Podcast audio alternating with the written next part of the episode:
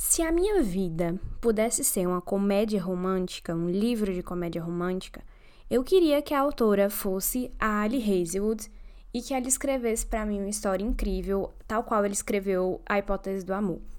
Eu estou completamente apaixonada pelo livro.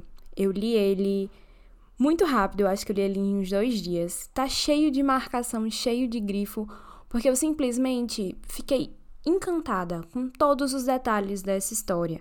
Então, a sinestesia de hoje, que tem como tema a história da Olive e do Adam, vai ser um pouquinho de declaração de amor a esse livro que me encantou muito. A Hipótese do Amor conta a história da Olive, ela é uma aluna de doutorado, e ela tá, se eu não me engano, no segundo ou terceiro ano de doutorado dela, e ela tem uma melhor amiga que é a Anne. Ela e a Anne são tipo amigas irmãs que se conheceram ali no primeiro dia da faculdade e não se separaram mais. A Olive, ela não tem muito tempo assim para namorar e tal. E ela conheceu esse cara chamado Jeremy.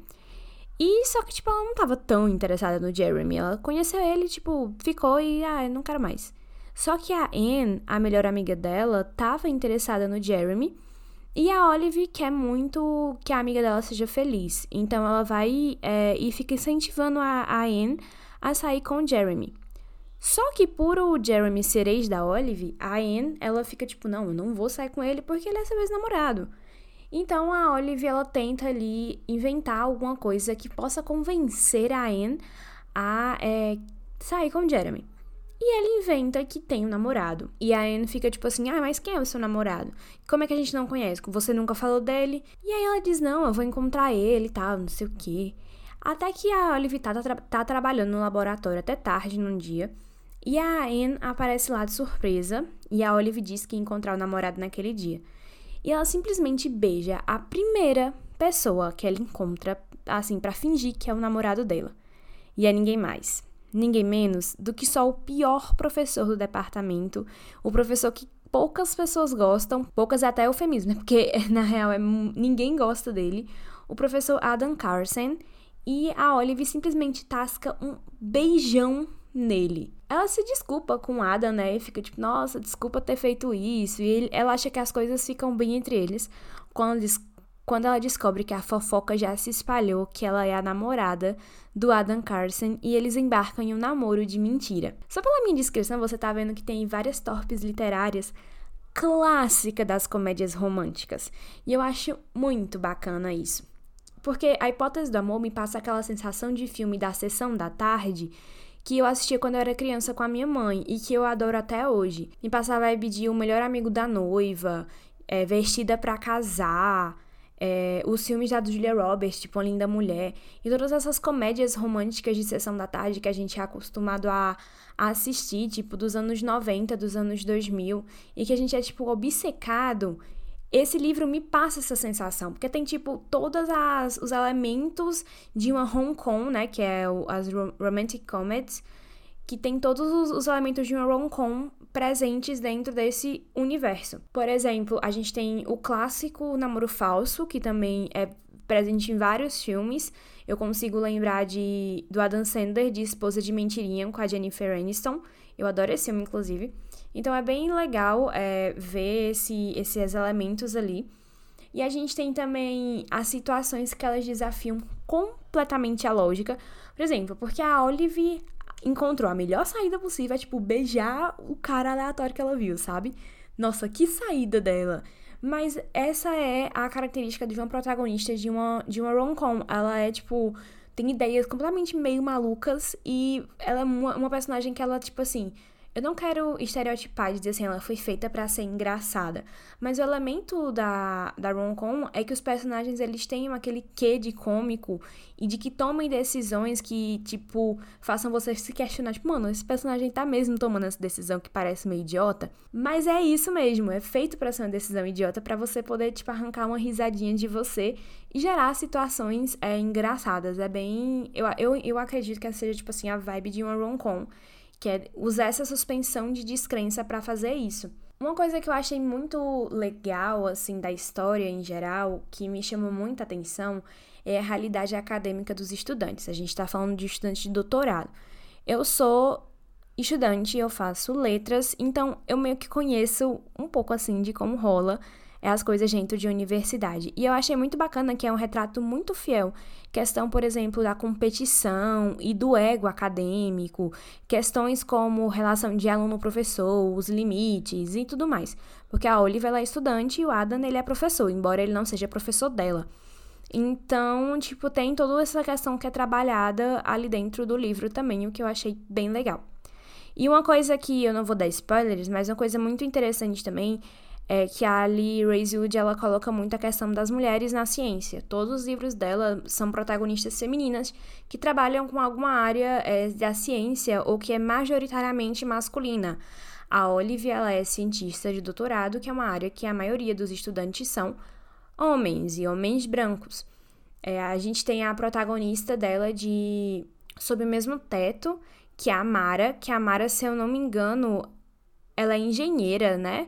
Uma coisa assim, e que é também uma área dominada por homens. Eu posso estar confundindo com a protagonista de Stuck With You, que é a Sage, que eu também li recentemente, então eu posso estar confundindo as profissões aí, me desculpem se eu estou confundindo. Mas uma delas é engenheira ambiental, que é uma área dominada por homens em sua maioria. Então é interessante acompanhar essa trajetória delas é, durante assim o trabalho na ciência. E foi legal de acompanhar a Olive porque mostra muito, por exemplo, o quanto ela duvida dela mesma, do trabalho dela. É, a gente tem o prólogo, né, que ela conhece um cara misterioso quando ela vai fazer a entrevista pro doutorado e tipo, ela pergunta se será que ela tem motivo suficiente para estar tá ali? E é, tem essa conversa sobre, tipo, mulheres na ciência, sobre o, como é difícil ser mulher e fazer ciência. Eu achei isso muito bacana é, de ser retratado no livro. A coisa que eu não gostei tanto assim é que eu acho que a suspensão de descrença em relação a um dos plots extrapolou demais o teto para mim. A gente tem é, essa história inicial, esse prólogo desse cara que tá no que a Olive conheceu, que é esse cara misterioso que ela nunca descobriu quem é e que meio que ajudou ela a passar ali na entrevista, questionando ela sobre o motivo dela estar tá ali. Não de uma forma, tipo, brusca, mas questionando de uma forma é, que faça ela refletir sobre. E ela não estava conseguindo enxergar ele no dia porque o olho dela estava irritado devido a uma lente de contato vencida que ela colocou. E eu fiquei, tipo, pensando, mano, como é que ela nunca reconheceu esse cara, sabe? Eu sei que tem milhões de estudantes dentro do departamento, mas não é possível que, tipo assim, ela nunca reconheceu ele. E você vai entender ao longo do livro, né? Você fica se perguntando. Então, essa história me deixou meio assim. Essa, essa suspensão de descrença não funcionou comigo, eu não gostei. É, mas as outras partes funcionaram bem legal mesmo comigo, eu gostei muito. Eu acho muito bonito é, que o Adam, ele é aquele típico protagonista que é escrito por mulheres. Você sabe quando um protagonista masculino é escrito por mulheres pela forma como ele interage com uma mulher. É, é bem... É bem notável. E, a, e o Adam é claramente esse cara. Então é bem legal de acompanhar também. A gente tem várias torpes literárias, como eu falei, clássicas das, é, das rom-coms. O casal é Grumpy, Grumpy Sunshine, o Adam ele é todo irritado para o mundo inteiro, mas para Olive ele beija o chão que ela pisa e a Olive é toda sorrisos e unicórnios e coisas estranhas, coisas assim, coisas estranhas que eu digo tipo pro Adam, pro mundo do Adam. E eu acho legal esse contraste, são sempre casais que me deixam assim muito felizes de acompanhar. Tem cenas muito bonitas. Eu gosto bastante de como a história se desenrola. É, eu gostei muito, nossa, eu, vou, eu devo dar uma adição especial aqui em como eu achei interessante uma conversa que eles tiveram ali um pouquinho perto antes do hot principal. O livro só tem um hot, mas o hot que teve, eu achei muito bonita a conversa que eles tiveram antes, que foi sobre tipo como os dois eles se sentem em relação a é, ficar com outras pessoas e como que meio que assim estou aqui é, sendo elaborando da minha cabeça, né? Mas eu acredito que talvez isso indique algum aspecto ali da demissexualidade. Não sei como, mas eu achei interessante essa, essa outra forma que a gente vê é, deles dois no livro, não só em relação a Olive, quanto também ao Adam. Eu achei muito legal. Eu achei muito fofo. O Adam, ele é muito fofo. Eu li, eu li o capítulo dele, que é no ponto de vista dele. E eu leria muito fácil a hipótese do amor inteira sob o ponto de vista do Adam. Tipo, todas as cenas eu queria que tivesse ponto de vista dele, todas. Porque eu fiquei, tipo, encantada pelo personagem inteiro. Uma curiosidade sobre a hipótese do amor é que ele, esse livro, ele é uma fanfic de Star Wars. E fica muito evidente quando você pega a capa e você vê que, tipo, o Adam, que fez o, o Kylo Ren, que eu esqueci até o sobrenome do ator, que ele também fez é, uma história de casamento, que o Adam é tipo a cara do ator que também se chama Adam. Então, tipo, meio que ele tá na capa, a descrição dele é a mesma descrição.